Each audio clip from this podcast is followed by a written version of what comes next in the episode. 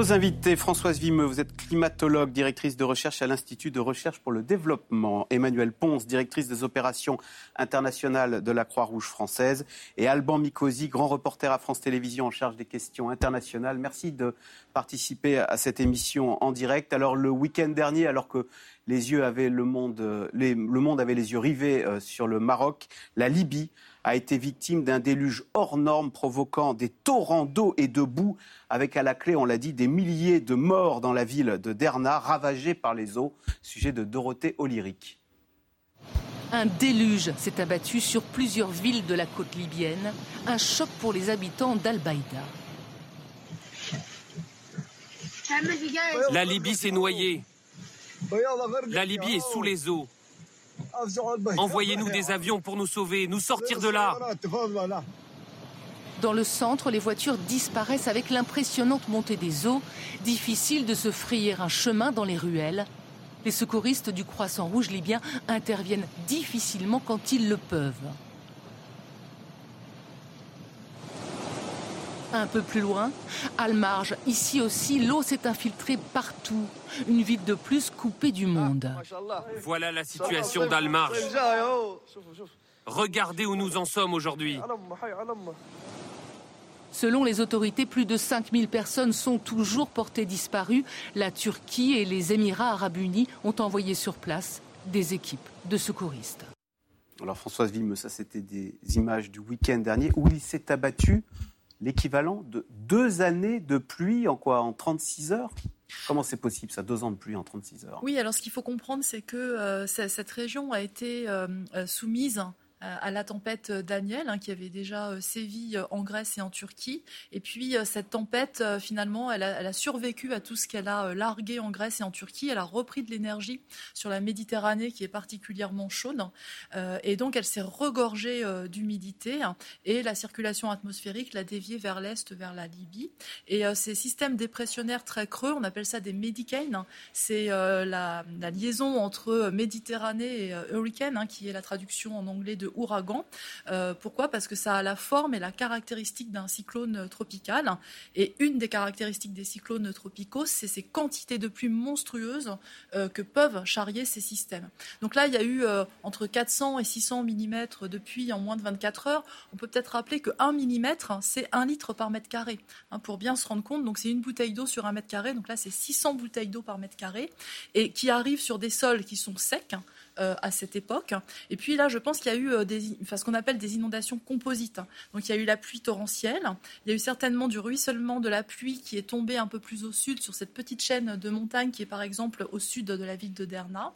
Et puis on a, on a certainement eu ce qu'on appelle une onde de tempête, c'est-à-dire une petite submersion marine qui est venue euh, manger en fait un peu hein, le, littoral. C'est pour ça que l'eau ne s'écoule pas vers la mer. On Alors dire, ça, bah c'est sûr. Pendant la tempête, ça n'est pas possible hein, puisque vous avez cette onde, ce qu'on appelle cette onde de tempête qui arrive. Puis on en reparlera à la rupture de ces deux barrages qui a été je, n'ose pas le dire, le, clou en fait. Hein, on, va parler de ces deux barrages, mais juste, euh, vous parliez d'ouragans tropicaux. On n'est pas sous les tropiques en Libye. Non, on a toujours eu ce genre euh, de, système sur la Méditerranée. La région de Derna, elle a déjà été soumise euh, à ce genre de pluie torrentielle, mais pas à ce point-là.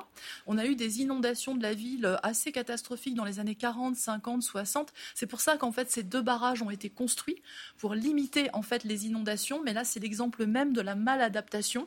Il y a eu un sentiment de sécurité la ville s'est euh, déployée derrière. Ce que vous voulez nous dire, c'est qu'au fond, ça a toujours existé, ce genre d'ouragan. Est-ce qu'on peut dire qu'aujourd'hui, ils sont simplement plus puissants et on en parle parce qu'ils sont donc plus meurtriers quand ils s'abattent? Oui, cette situation météorologique sur la Méditerranée, elle a toujours existé. Euh, ce qu'on sait aujourd'hui, c'est que l'intensité, c'est-à-dire la quantité de pluie que ces systèmes peuvent déverser est plus importante. Et ça, on, le sait hein, avec le changement climatique. L'atmosphère peut contenir beaucoup plus d'eau.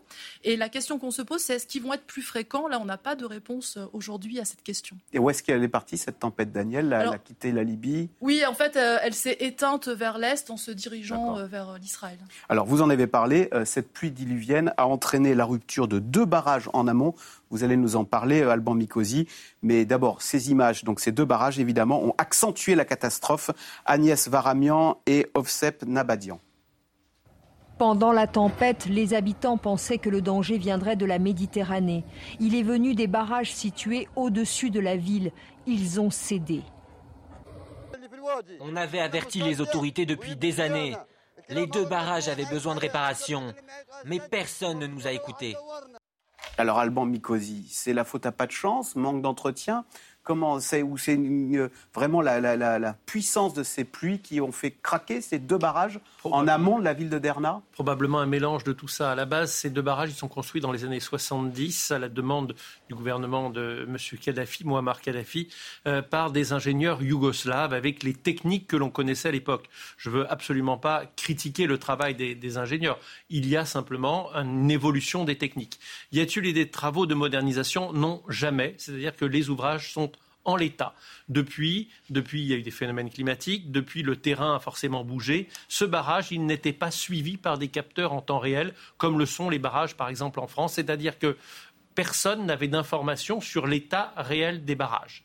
Donc, à un moment, arrive un poids d'eau tout à fait considérable, on en reparlera, tellement considérable qu'il émet une force qui est trop puissante pour les barrages. Ils cèdent l'un puis l'autre. L'effet de cascade est probablement lié au fait que le premier craque. Le premier entraîne une onde qui est tellement importante que le deuxième va craquer aussi. Pour vous donner une idée, c'est 115 millions de mètres cubes. Alors, moi, je n'ai pas la moindre idée de ce que sont 115 millions de mètres cubes. J'ai traduit ça en litres. Ça fait 115 milliards de litres. Je n'ai toujours pas la moindre idée de ce que c'est. C'est, euh, par exemple, les lacs en altitude en France avec des barrages. C'est à peu près trois fois ce que sont les barrages en, France, les principaux barrages. Alban Mikosi, tout à l'heure, Françoise Vimeux, à l'instant, parlait de peut-être maladaptation de nos infrastructures face à cette nature qui est plus violente, à ces pluies qui sont davantage chargées d'eau. Est-ce que ça veut dire qu'en France, euh, ça pourrait arriver, qu'il faut euh, se dire, tiens, euh, à l'image de ce qui s'est passé en Libye, renforçons nos barrages parce qu'ils seraient susceptibles un jour ou l'autre de craquer. Ah, vous savez, moi je suis du sud de la France, donc les phénomènes méditerranéens, je les connais bien, je suis niçois. Euh, dans l'inconscient de, nous, dans ma génération, on a tous appris l'histoire du barrage de Malpassé. Alors je vous propose qu'on regarde ensemble quelques images. Ça, c'est le barrage aujourd'hui de Malpassé. Malpassé, ça se trouve au-dessus de Fréjus. Absolument. Ça se trouve au-dessus de Fréjus sur un tout petit fleuve qui s'appelle le Réran, euh, fleuve qui est à sec à 90% du temps. Euh, lors d'un épisode particulièrement violent, en 1959, le barrage a été entraîné par la puissance de l'eau et s'est effondré. Il y a eu 425 morts dans la ville de Fréjus. C'est exactement le même phénomène, mais puissance 3 qu'a connu la ville de Derna. Euh, l'effondrement brutal d'un barrage au-dessus de la ville. À l'époque, en France, un certain nombre de leçons ont été tirées. Les barrages français aujourd'hui sont euh, suivis par des capteurs en temps réel. C'est-à-dire que le moindre mouvement de terrain, la moindre pression trop forte, elle est détectée par des systèmes d'alarme. Il y a un certain nombre de, vallées qui ont des systèmes de sirènes qui peuvent prévenir les gens. Les gens peuvent être évacués en cas d'extrême urgence. Ça ne s'est jamais produit en France. Pensez qu'en Libye, ce système d'alarme, eh bien, il n'existait pas, tout simplement. Ce qui veut dire que les gens ont pris l'onde sans avoir été prévenus. Euh, Emmanuel Ponce, j'ai pour vous une question compliquée et pas facile. Euh, pourquoi est-ce que. On ne va pas comparer les malheurs, mais c'est vrai qu'on s'est beaucoup ému de ce qui s'est passé au Maroc. 2800 morts. Là, on est à 3800 morts en Libye et on en parle beaucoup moins. Euh, vous vous l'expliquez? Il y, a, différentes raisons. Hein. Il y a la couverture médiatique. la Libye est quand même une crise oubliée depuis plusieurs années. c'est aussi les problèmes d'accès euh, il y a un vrai problème d'accès euh, pour l'aide humanitaire euh, en Libye, en lien avec la, situation des dix années de, conflit qu'a traversé le, pays. Donc, je pense que la conjoncture juste après le Maroc n'a pas aidé non plus. mais, vous êtes habitué à ce genre de phénomène. Vous savez qu'il y a des catastrophes qui suscitent de l'émotion.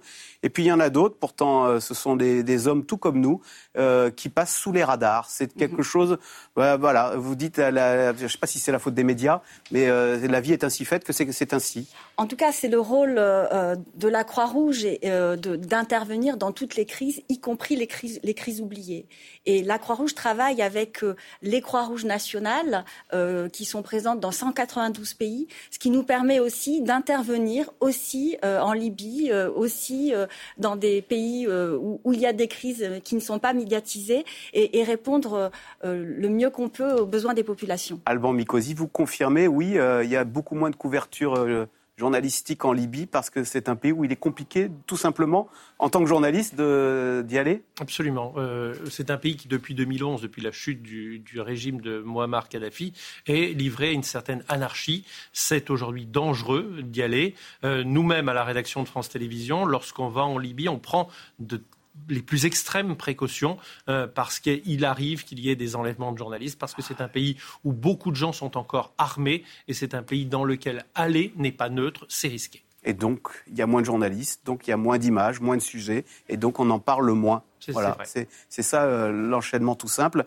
Euh, Françoise Villemeux, d'ailleurs, on ne va pas comparer les deux, mais un cyclone, un tremblement de terre, ce sont des catastrophes de la nature euh, et il faut un peu d'humilité et avoir euh, le sens de la fatalité face à ces catastrophes qui vous tombent du ciel. Est-ce qu'elles sont comparables, le tremblement de terre ou le cyclone? Alors, ça, ça, dépend ce que vous voulez euh, comparer. D'abord, euh, euh, ce, ce, Medicaid, hein, on, on, parle de catastrophe naturelle. Est-ce que c'est vraiment naturel hein? Quel est le rôle du changement climatique sur ce genre de catastrophe? Vous voulez dire qu'on peut se sentir, nous, un peu responsable de ce qui est arrivé aux Libyens ben, Je pense que oui. Enfin, vous et moi, oui, de manière, les, les, pays du Nord, hein, les, les, pays responsables de ce changement climatique, il va falloir attendre, attendre pardon, l'étude d'attribution.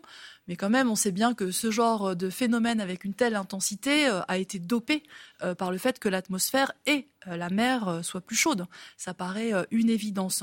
Et donc, ce que je veux dire par là, c'est qu'on voit aussi là le manque de préparation de ces pays vulnérables. Et puis, pour moi, c'est terrible. C'est-à-dire que...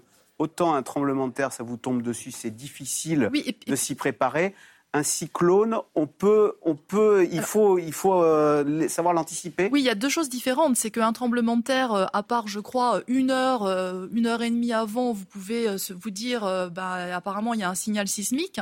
Un cyclone, vous le voyez venir. On a fait énormément de progrès sur la, prévision des trajectoires des cyclones. on fait des progrès sur l'intensité de, ces phénomènes. À 24-48 heures, on voit vraiment la tempête arriver. D'ailleurs, les services météorologiques Libyens avaient vu hein, le système arriver. Là, il y a un problème, vous l'avez dit, euh, d'alerte hein, et un problème aussi, euh, euh, j'allais dire, de sensibilisation des, populations. Il n'y a, rien qui est mis en place hein, pour, comme chez nous, on a les alertes de Météo France, alerte rouge.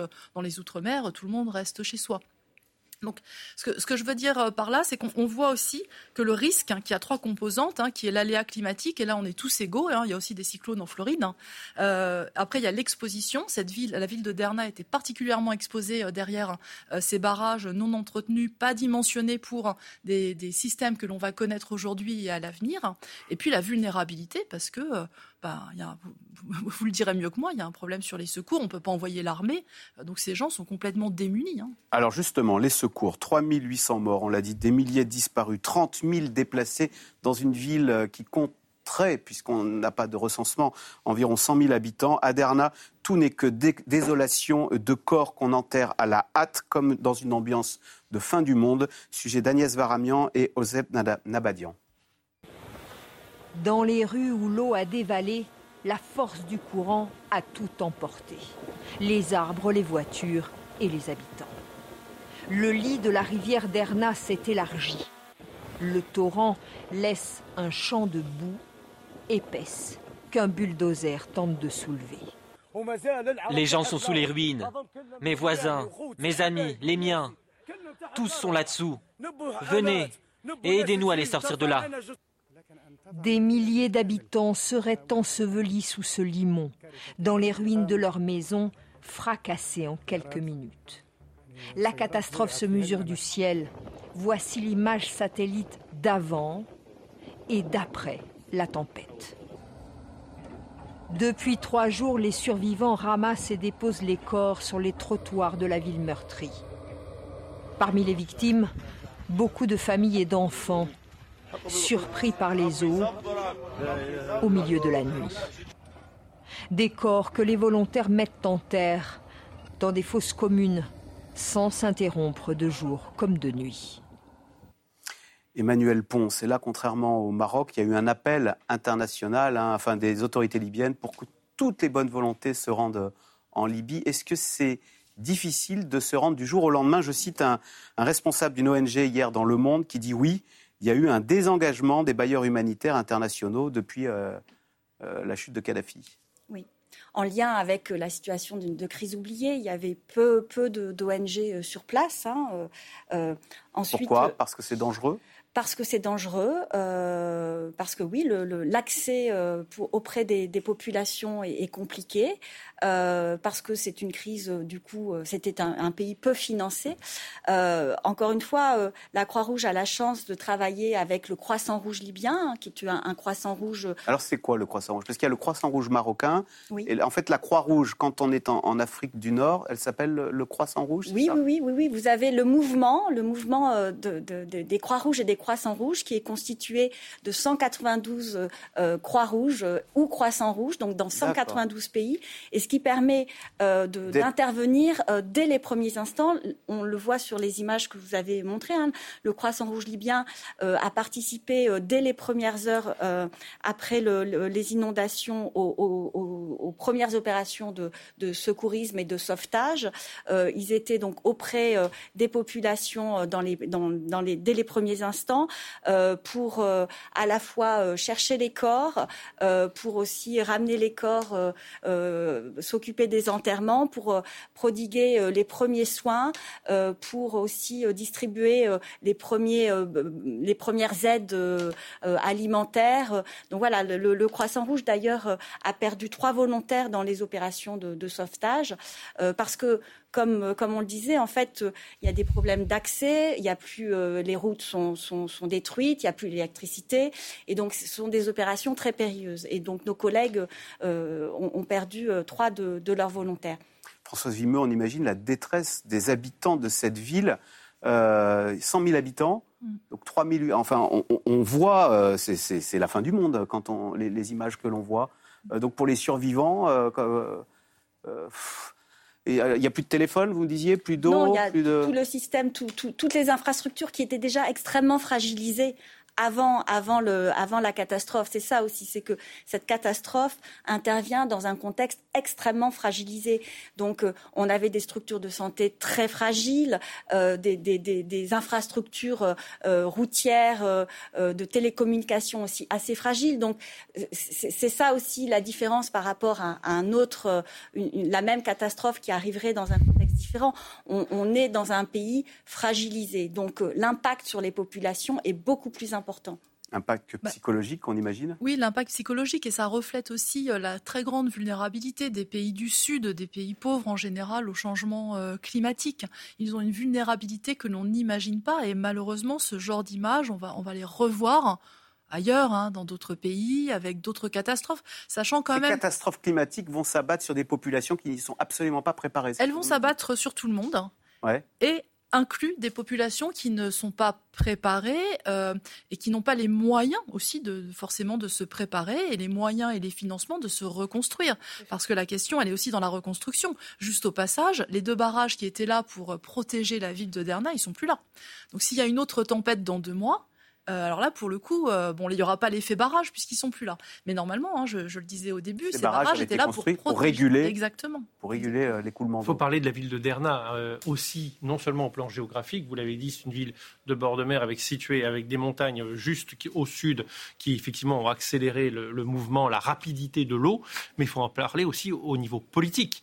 La ville de Derna, c'est une ville qui est en guerre jusqu'en 2019. Alors voilà, parce qu'il faut savoir que l'État biens n'existent pas. Voilà, ça ah c'est bah, votre carte. Alors, comment, comment cette carte est très intéressante. Voilà. Euh, vous avez la, Libye, bon, qu'on a colorié de deux couleurs parce qu'en réalité, c'est comme s'il y avait deux gouvernements. Il faut bien comprendre que le gouvernement reconnu par la communauté internationale, il est à Tripoli, il est en jaune, là. Or, les inondations touchent majoritairement la, la région qui se trouve dans la zone orange, qui, elle, on va dire, est dans une situation pratiquement d'indépendance de fait par rapport à Tripoli. Il y a une guerre, il y a eu une guerre jusqu'en 2021.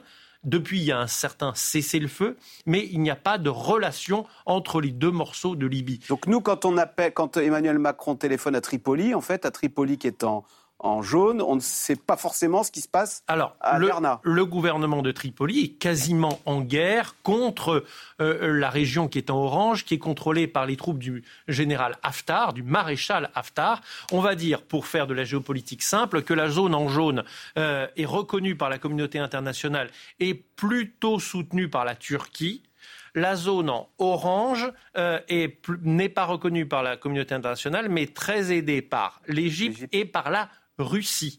Euh, il faut savoir que des commandos Wagner euh, et des hommes de groupuscules divers russes sont nombreux dans la région en orange.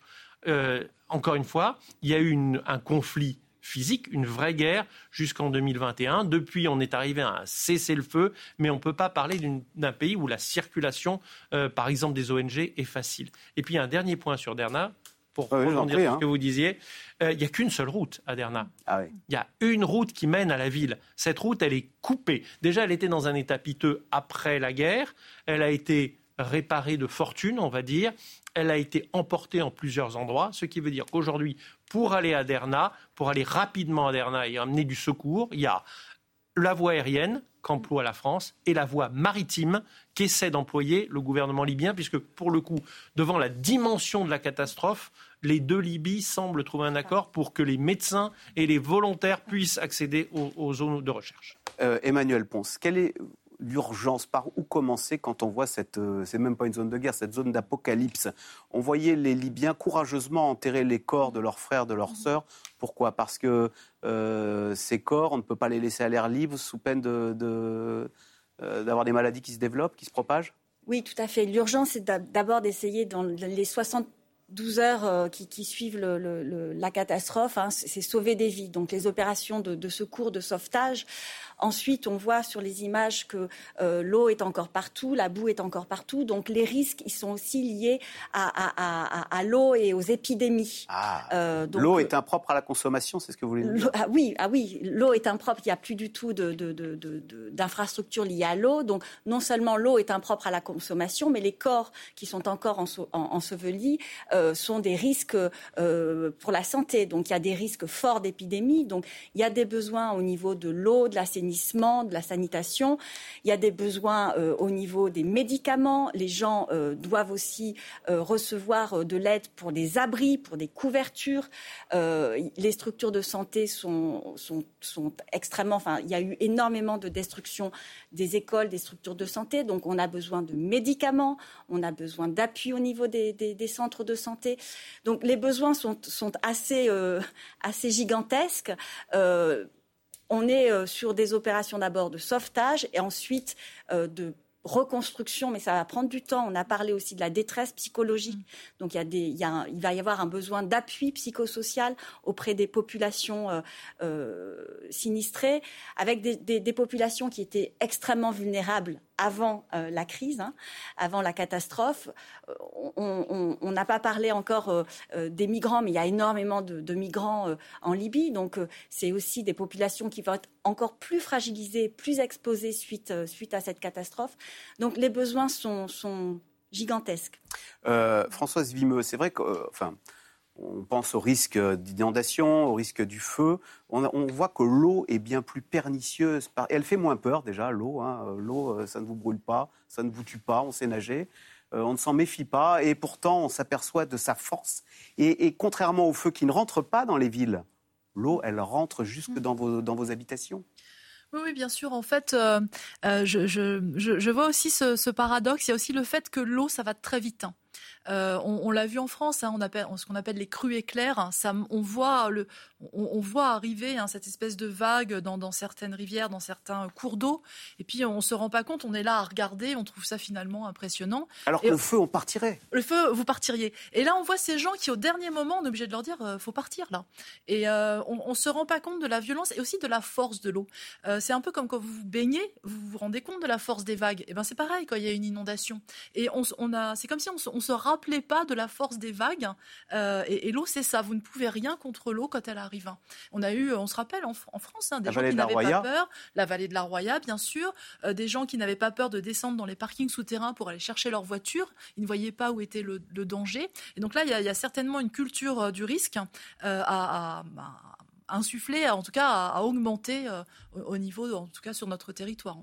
La vallée de la c'était en 2020, donc il y a pile trois ans à peu près à cette période de l'année. C'est la période critique pour le bassin méditerranéen, pour les, ce qu'on appelle les épisodes d'ailleurs méditerranéens. Oui, parce qu'en fait, en fin d'été, la mer Méditerranée est très chaude et même si les épisodes méditerranéens, ce sont des situations météorologiques différentes physiquement hein, de, ces médicaines, il y a quand même quelque chose en commun, c'est que la mer Méditerranée est chaude et donc toutes les dépressions qui vont se développer vont se nourrir de la chaleur, de l'énergie de la mer Méditerranée et l'atmosphère est remplie d'humidité. Donc dès que vous avez une configuration météorologique globale qui vient à un moment donné refroidir cette atmosphère pour une raison ou pour une autre, les quantités d'eau qui sont redéversées sont absolument énormes. Alors on a vu à Derna que l'un des drames, c'est que l'eau, euh, maintenant on commence à comprendre ces phénomènes. Sur un sol sec, mhm. elle n'est pas absorbée. Bien sûr. Euh, en plus, alors on imagine que dans une ville, il y a du béton. Est-ce que tout, est-ce que tout ça, c'est des choses auxquelles il faut penser euh, parce que ces épisodes euh, comme vous l'avez dit, malheureusement, ils vont augmenter il y, a, plusieurs choses. Il y a le fait effectivement que l'eau, euh, elle va pas être absorbée euh, par un sol bétonné, elle va ruisseler. Si elle tombe sur de la terre qui est sèche, eh bien, elle va aussi ruisseler. Et puis, il faut penser aussi à l'évacuation de ces eaux. même chez nous, les évacuations des eaux pluviales ne sont pas dimensionnées pour certains phénomènes qui pourraient être très intenses. C'est ce qu'on a vu, par exemple, l'année dernière aussi en Allemagne ou en 2021, je me rappelle plus. On avait des inondations absolument terrifiantes parce que l'eau ne s'évacuait pas. Hein. Donc euh, euh, aujourd'hui, l'adaptation, elle est bien sûr sur euh, l'entrée de l'eau dans la ville et sa sortie. Emmanuel Ponce, ça veut dire qu'il faut envoyer sur place des équipes pour assainir l'eau, si tant est qu'on en est d'ailleurs oui, ce sera, c'est un des, besoins qui, est identifié. Euh, aujourd'hui, euh, le premier enjeu, c'est d'évaluer l'ampleur des dégâts. Donc, euh, la, fédération de, des Croix-Rouges et des Croissants-Rouges a envoyé une équipe pour évaluer l'ampleur des dégâts et aussi les conditions d'accès aux, aux, Alors, c'est comment? C'est par hélicoptère ou par avion c'est aujourd'hui, ça va être euh, les deux, enfin par euh, par voie maritime, euh, par hélicoptère, et puis encore une fois. le croissant rouge est présent dans, dans, à 40 branches dans tout le pays. Donc il y a, y a, une vraie. Dans toute la Libye? Oui, oui, oui. Le croissant rouge, en fait, a, a, des branches dans tout le pays, une quarantaine de branches, ce qui permet, enfin, pour nous, l'accès. Et ce sont des Libyens qui sont à, chaque fois des locaux. Tout à fait, tout à fait. Hein. C'est une Croix-Rouge euh, libyenne, euh, donc avec euh, des, des, volontaires libyens issus des communautés qui sont affectées. Donc l'accès euh, pour le mouvement est facilité de par cet ancrage territorial en Libye. C'est plus facile d'aider au fond quand on passe par ces acteurs locaux qui sont implantés, qui ont un croissant, qui ont des Libyens aux commandes, plutôt que de débarquer avec son drapeau bleu, blanc, rouge, avec son traducteur et en disant alors de quoi tu as besoin? En termes d'urgence, c'est clair que euh, oui, c'est plus facile, c'est surtout plus rapide, c'est plus efficace parce que les gens sont des gens issus de la communauté, donc ils connaissent les besoins, ils ont déjà les contacts avec les autorités, ils savent comment euh, euh, comment discuter avec les différents partis. Donc oui, c'est plus efficace. Et puis on parle de reconstruction également, donc il y a un vrai enjeu à pouvoir travailler sur la prévention et la préparation au risque des catastrophes. Et ça, on le fait avec les autorités, avec les Donc, c'est, Quel regard avez-vous porté sur la polémique qu'il y a eu alors, concernant le Maroc, euh, selon laquelle euh, les, autorités marocaines n'ont pas donné leur feu vert pour euh, l'arrivée des ONG françaises au Maroc, mhm. en disant on va se débrouiller tout seul, et puis trop d'aide, tu l'aides. En fait, c'était un peu le message des Marocains. La Croix-Rouge est une, euh, un, des sept principes de la Croix-Rouge, c'est notre neutralité. Ah bon, donc vous voulez pas euh, parler? Non, non, mais je pense que chaque État est souverain et, doit, et je pense que c'est important et c'est un, plutôt une preuve de, de bonne santé qu'un État pilote l'aide humanitaire sur son territoire. donc voilà. Ensuite, euh, on avait la chance aussi euh, au Maroc de travailler avec le Croissant Rouge ah, marocain. Euh, et donc, actuellement, la Croix-Rouge française participe à, une mission sur l'eau et l'assainissement au Maroc ah, à travers la fédération et en appui au Croissant Rouge marocain. Ça veut dire que les spécialistes français de la Croix-Rouge sur l'assainissement ne peuvent peut-être pas aller en Libye parce qu'ils sont en ce moment au Maroc? Non, non, on a plusieurs spécialistes au niveau eau et assainissement. on n'est pas, on n'a pas qu'une équipe euh, qui. Donc, non, non, Oui, alors Alban Mikosi, vous vouliez ajouter quelque chose Dire que dans le cas, pour répondre à votre question, les autorités libyennes ont très vite dit que la catastrophe, je les cite le ministre euh, à Tripoli, euh, la catastrophe dépasse largement les moyens dont disposent les ONG libyennes et même nos gouvernements. Oui, ils disent même nos, gouvernements, c'est dire. Euh, donc là, le rôle, pourquoi la communauté internationale a été acceptée aussi parce que on voit cette catastrophe, il y a une émotion, il y a, de l'action à mener dans les premiers jours. Effectivement, essayer de retrouver les personnes, secourir les personnes qui ont été blessées, tenter de retrouver quelques disparus. Bon, tout ça est réel. Mais derrière, il va y avoir un travail à long terme. La ville, elle est dévastée pour très longtemps.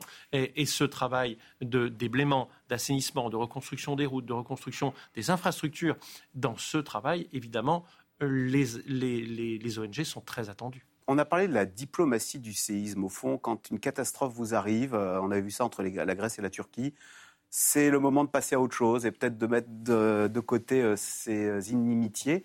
Est-ce que ce drame peut-être, pourrait être l'occasion, entre ces deux Libyes qui ne se parlent plus, de se rapprocher? Alors, pas, oui, on verra. oui, non, mais vous avez, pas, vous avez raison. 84 médecins, alors c'est pas énorme, 84 médecins ont été autorisés à franchir euh, passer de la zone jaune à la, zone, orange. pour reprendre votre euh, carte. et donc ils arriveront en bateau. Alors c'est un peu compliqué parce que pour le coup il n'y a plus de route.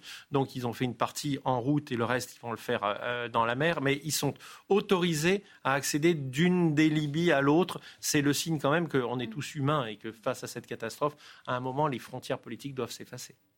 Alors oui, oui, je voulais juste rajouter un, point sur la, reconstruction. Ça touche à ce qu'on appelle les pertes et dommages. Euh, qui sont euh, en gros euh, comment on, répare un pays, une région après une catastrophe climatique qui peut être attribuée au changement climatique. Et ces pertes et dommages, il y, a, un vrai enjeu. c'est discuté à chacune des COP, hein, ces conférences des parties. La prochaine est à, Dubaï. Et jusqu'à présent, ça avance très très lentement hein, sur les, financements, les, les, moyens mis dans ces pertes et dommages. Et là, je crois qu'il y a un enjeu majeur à en discuter parce que, voilà, c'est ce qu'on disait. Là, on voit cette catastrophe, mais il va y en avoir d'autres. Et là, on, on, sent, hein, je pense que tout le monde voit bien que la reconstruction euh, va être absolument énorme et on va avoir besoin de moyens pas seulement financiers, mais aussi des moyens techniques pour reconstruire correctement. Hein, quitte à reconstruire, autant faire mieux. Et donc, on va avoir besoin d'un savoir-faire, d'une technique et d'une organisation. et est-ce qu'il faut tenir compte de ce qui vous est arrivé quand on reconstruit? Je me souviens qu'il y a quelques, lors de la vallée de la Roya, vous me disiez attention à ceux qui achètent une euh, mmh. maison et ils voient un petit ruisseau charmant au fond du jardin alerte rouge. Oui, c'est exactement, je pense, que ce que j'ai dit. Hein. oui, je m'en souviens. Et, ça, c'est vraiment très important, mais il faut que la population soit sensibilisée à, ça, parce qu'il y aura toujours des gens pour vous proposer une maison très charmante avec ce petit ruisseau qui sera d'ailleurs une valeur ajoutée qui vous sera donnée. Et euh, si vous n'êtes pas sensibilisé, vous allez dire, ah bah oui, effectivement, c'est charmant. Ce ruisseau, il peut se transformer. Mais oui, il faut, vraiment comprendre ça. Aujourd'hui, euh, on a, euh, chaque municipalité a un plan hein, pour les risques, mais des fois, c'est pas dimensionné. En tout cas, c'est pas dimensionné pour les années et les décennies à venir. Donc je pense que ça passe par la sensibilisation. Et évidemment, l'idée, c'est de reconstruire mieux, correctement, en tenant compte des, projections euh, climatiques. Alors cette catastrophe euh, s'est produite dans un pays euh, livré au chaos depuis la chute de Muammar Kadhafi. On avait peu de sujets, peu de reportages sur la Libye depuis la chute de Kadhafi, ben, je vous propose justement de revoir les derniers jours de Kadhafi avec ce reportage à Sirtre. Euh, c'était le dernier bastion, un pro-Kadhafi. Trois jours après la mort du colonel, sujet de Franck Genozo. Il était sur place. C'est un sujet du 20 octobre 2011. C'est donc ici, dans une de ces deux canalisations, qu'a été retrouvé le colonel Kadhafi, sous la route qui quitte Sirte. Et depuis, les soldats et les curieux se succèdent ici pour voir l'endroit où le colonel se cachait. Dans ses discours, il nous traitait de rats, mais en fait, le rat d'égout, c'était lui. Kadhafi est mort, la guerre est finie. Que Dieu en soit remercié. Pendant presque deux mois, le colonel s'est caché au cœur de sa ville natale, dans ce qu'on appelle le quartier numéro 2, le fief de la tribu des Kadhafi. Les combattants n'ont pas fait de détails. Recouverte d'un tapis de douille, la ville n'est plus qu'un champ de ruines. Certains habitants nous invitent à entrer chez eux pour prendre conscience des dégâts et ils ne cachent pas leur amertume. C'était la terreur ici. On a dû fuir. On était pris entre deux feux. À Benghazi et Tripoli, ils font la fête. Mais ici, les révolutionnaires, ils nous ont apporté quoi? Que des destructions. Sur le bord de mer, dans un hôtel à l'abandon, les habitants regroupent des cadavres. Des pro-Kadhafi, disent-ils, exécutés par les révolutionnaires, mais aussi des civils. Merci l'OTAN d'avoir détruit notre ville et merci Sarkozy de nous avoir humiliés. Sans électricité, sans eau, les habitants se disent livrés à eux-mêmes, avec l'impression que Sirte est aujourd'hui la seule ville qui a perdu la guerre. Bon, Mikosi, avec le recul, que penser de cette expédition franco-britannique en 2011 qui visait alors à protéger les habitants de Benghazi en faisant euh, chuter le tyran euh, Kadhafi Alors refaire l'histoire, c'est toujours euh, facile, euh, évidemment, 12 ans après. Ce qui est certain, c'est que on voit très bien dans ce reportage de Franck le ferment de ce qui va se passer ensuite. vous avez noté la violence des propos. Vous avez noté que ces, ces gens sont armés et vous parlent. On voit passer des kalachnikovs, ils ont la kalachnikov à la main quand ils répondent aux interviews. Vous notez d'ores et déjà la, la violence des affrontements. On, exécute des gens parce qu'ils étaient de l'autre côté. Euh, eh bien, euh, dans la, Libye qu'on a montré en orange tout à l'heure, euh, les troupes du maréchal Haftar se réclament aussi en partie de l'histoire des, des pro-Kadhafi. clairement, on a remplacé un régime contre lequel il y a mille choses à dire par une situation d'anarchie. On a commencé en octobre 2011 une situation d'anarchie, situation d'anarchie dans laquelle la Libye n'est pas encore sortie 12 ans après. C'est-à-dire que Kadhafi était un tyran, mais est-ce qu'on peut dire que le pays était euh, tenu, enfin, ou stable C'était plus facile, en tant que journaliste par exemple Alors, effectivement, c'était plus facile de se rendre en Libye à l'époque Kadhafi, il fallait être autorisé, il fallait avoir un visa, on vous emmenait seulement dans les endroits que le régime voulait vous montrer. Mais on ne risquait pas sa vie. Il y avait une certaine sécurité sécurité qui a été perdue. Ça, c'est une première chose. Euh, pour parler géopolitique, les Russes nous reprochent toujours aujourd'hui énormément cette intervention. Ils estiment que euh, l'intervention occidentale a précipité dans le chaos ce pays. Et beaucoup de ce qui s'est passé ensuite dans les conflits en Afrique a été généré par ce qui s'est passé à ce moment-là. C'est-à-dire qu'il y a une perte totale de confiance euh, dans les institutions internationales. Et les armes libyennes qui ont euh, essaimé un peu partout au Sahel ensuite. Hein. Les armes libyennes qui ont essaimé partout. Et également la situation, on en reparlera, la situation des migrants, ce pays qui est devenu une, euh, un pays géré par des mafias locales. Emmanuel Ponce, est-ce que quand on est à la Croix-Rouge, on se dit mais dans le monde, on pensait que euh, après la chute du mur de Berlin, on allait vers la paix. Et là, euh, il y a un tournant. On a l'impression entre l'Afghanistan, l'Ukraine, on a l'impression que euh, les zones de conflit où vous seriez, vous devriez intervenir se multiplient et que ce monde crie de plus en plus à l'aide. Oui, oui, il y a une multiplication clairement des crises. en Afghanistan, vous y allez par exemple? Oui, oui, il y a, également euh, le Croissant Rouge et, euh, oui, oui, euh, on est présent en Afghanistan. Il y a une multiplication des crises, il y a une complexification des crises également, avec les, crises aussi liées au climat, les crises politiques. Donc il y a et, ce sont des crises qui durent. Donc clairement, on a. Et vous avez les moyens pour justement répondre présent à chaque, face à cette multiplication des appels, les moyens financiers même, j'allais dire? Alors on est, oui, on, essaye d'avoir les moyens. On ne travaille pas encore une fois seul. On travaille euh, avec euh, euh, la fédération, le CICR, les 192 sociétés nationales. On travaille en lien également avec les autres acteurs du, paysage humanitaire. Donc on essaye. Le CICR qui a fait un appel récemment à la générosité d'ailleurs au gouvernement suisse, je crois, parce qu'il a des, problèmes de, fin de mois. Hein. Tout à fait. Chacun, euh, voilà, on, essaye de, on essaye aussi de, de, répondre en priorité aux besoins humanitaires avec euh, des contraintes financières euh, qui, touchent aussi le milieu humanitaire. Françoise Vimeux, on parle donc de, ce pays livré au chaos et où les journalistes ne vont plus parce que c'est qu'on ils ont peur pour leur sécurité. néanmoins, on imagine que la Libye, tout comme la Tunisie, tout comme l'Algérie, tout comme le Maroc, euh, et lui aussi voit lui aussi des températures. Il, y a eu, il a fait mm. plus de 50 degrés cet été au Maroc. Mm. En, Libye, c'est pareil, mais on n'en parle pas. Il y a des problèmes de sécheresse aussi, j'imagine, de la même façon. toute l'Afrique du Nord. Euh, est confrontée euh, durement, paye un lourd tribut? Oui, tout le pourtour. alors, bon, d'abord, la Méditerranée est une région qu'on appelle hotspot euh, hyper vulnérable au changement climatique et soumise à tous les événements extrêmes dont nous parlons climatologues, euh, donc les vagues de chaleur, les sécheresses et les pluies torrentielles.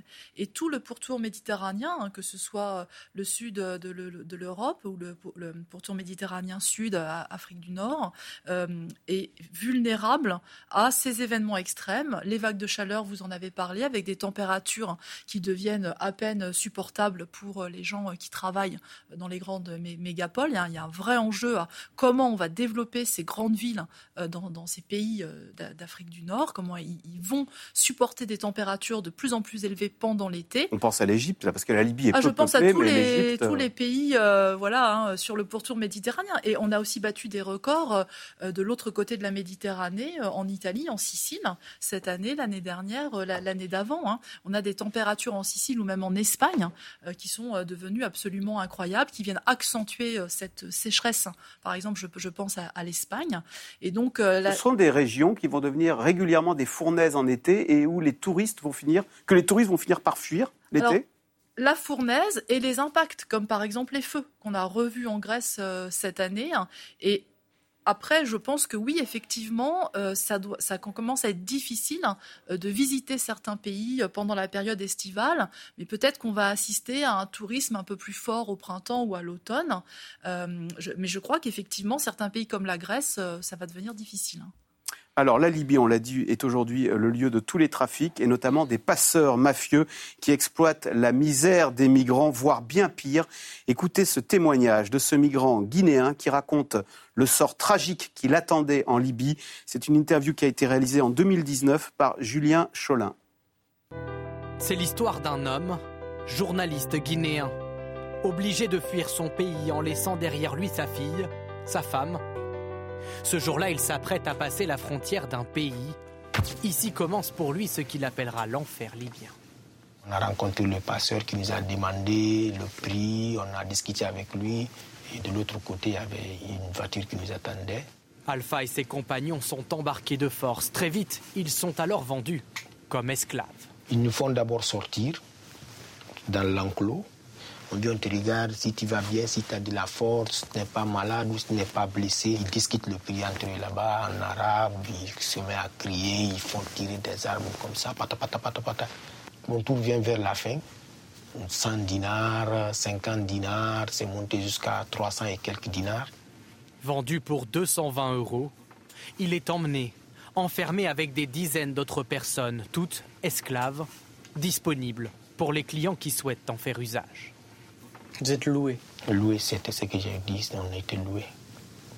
À la journée À la journée, oui. Les travaux sont durs, j'imagine Très durs même. C'est des travaux de chantier. Alpha Kaba se raccroche encore à un espoir, celui d'être secouru. Mais rien ne vient. Finalement, un soir, son maître le libère, sans plus d'explications. Il n'avait aucun intérêt, mais après, c'est lui qui a décidé comme ça. Pourquoi? Euh, Jusqu'à aujourd'hui, là, je ne sais pas honnêtement pourquoi il nous a libérés. Il va même pouvoir tenter la traversée de la Méditerranée. Mais une dernière épreuve l'attend. En pleine mer, son embarcation commence à sombrer. Tout à coup, une voix dans un mégaphone. Celle des sauveteurs de l'Aquarius, le navire humanitaire. Un journaliste de RFI enregistre la scène. C'est en entendant cette voix que vous comprenez Oui, ça oui. On s'est dit peut-être qu'on va sortir ici vivant. Pour la première fois depuis deux ans et demi Oui. Presque trois ans, oui. Emmanuel Ponce, c'est terrible. En fait, il y a de l'esclavagisme en Libye. Oui, la situation en Libye euh, concernant euh, les migrants est, très difficile. Euh, on compte à peu près 650 000 populations migrantes en Libye, dont 78 000 enfants, qui n'ont pas le statut de réfugiés, donc qui sont sans protection. donc oui, la situation est, extrêmement dure et tous les trafics qu'on imagine, donc les hommes peuvent être envoyés pour travailler, les femmes ont on imagine, euh, on imagine tout, quoi, y compris les enfants. Et les mots sont terribles. Et on parle de, il parlait de mon maître, le mot enclos mmh, aussi. Mmh, mmh. tout à fait. Non, la situation est, extrêmement difficile et, dans la, catastrophe qui touche la Libye aujourd'hui, ces populations sont extrêmement vulnérables encore plus que les populations libyennes. En tout cas, elles seront les premières fragilisées, c'est clair. Elles sont invisibles. et elles sont invisibles. Alban Mikosi, on a l'impression qu'on on en parle peu. Est-ce que d'ailleurs, d'une façon très cynique, on dit bah, euh, cette situation épouvantable, finalement, elle fait verrou euh, et euh, voilà, vous savez, la théorie de l'appel d'air. Bah, là, au moins, la Libye est tellement effrayante que ce n'est peut-être pas une route privilégiée par euh, les migrants Alors je crois que la communauté européenne est bien consciente de ce qui se passe en Libye. Vous savez, il y a 7 millions d'habitants en Libye, 650 000 migrants. C'est un, trafic permanent. Aujourd'hui, la principale source d'argent en Libye, c'est le trafic humain. Il faut dire les choses comme elles sont. C'est devenu une industrie. Euh, ce témoignage est très fort. Moi, j'en ai recueilli également, et on a beaucoup recueilli d'autres, de gens qui nous racontent tous la même chose. Comment ils sont vendus, revendus, comment ils doivent partir avec de l'argent, avec leurs maigres économies, euh, et comment ils se font voler, comment ils se font trahir de manière permanente, comment ils partent. il y a des simulacres d'exécution quand ce ne sont pas des exécutions réelles. Ce qui se passe en Libye aujourd'hui est à la limite de l'humanité. On va beaucoup en entendre parler la semaine prochaine parce que le pape sera à Marseille et qu'il en a fait un de ses combats majeurs euh, en, disant que la Méditerranée était un cimetière et que pendant ce temps-là, on regardait ailleurs. Ce qui est certain, c'est que la situation euh, des migrants en Libye, elle est inhumaine au sens premier du terme, c'est-à-dire que ce qui leur arrive n'est pas humain. Euh, Françoise Vimeux, euh, l'un des ressorts de ces migrations, de ces peuples qui quittent leur terre pour, dans l'espoir d'une vie meilleure ailleurs, est-ce que c'est, il y a aussi une dimension climatique? Est-ce que euh, certains pays du Sahel ou de, l'Afrique subsaharienne bah, deviennent, enfin, on, les quitte parce que pour des raisons climatiques?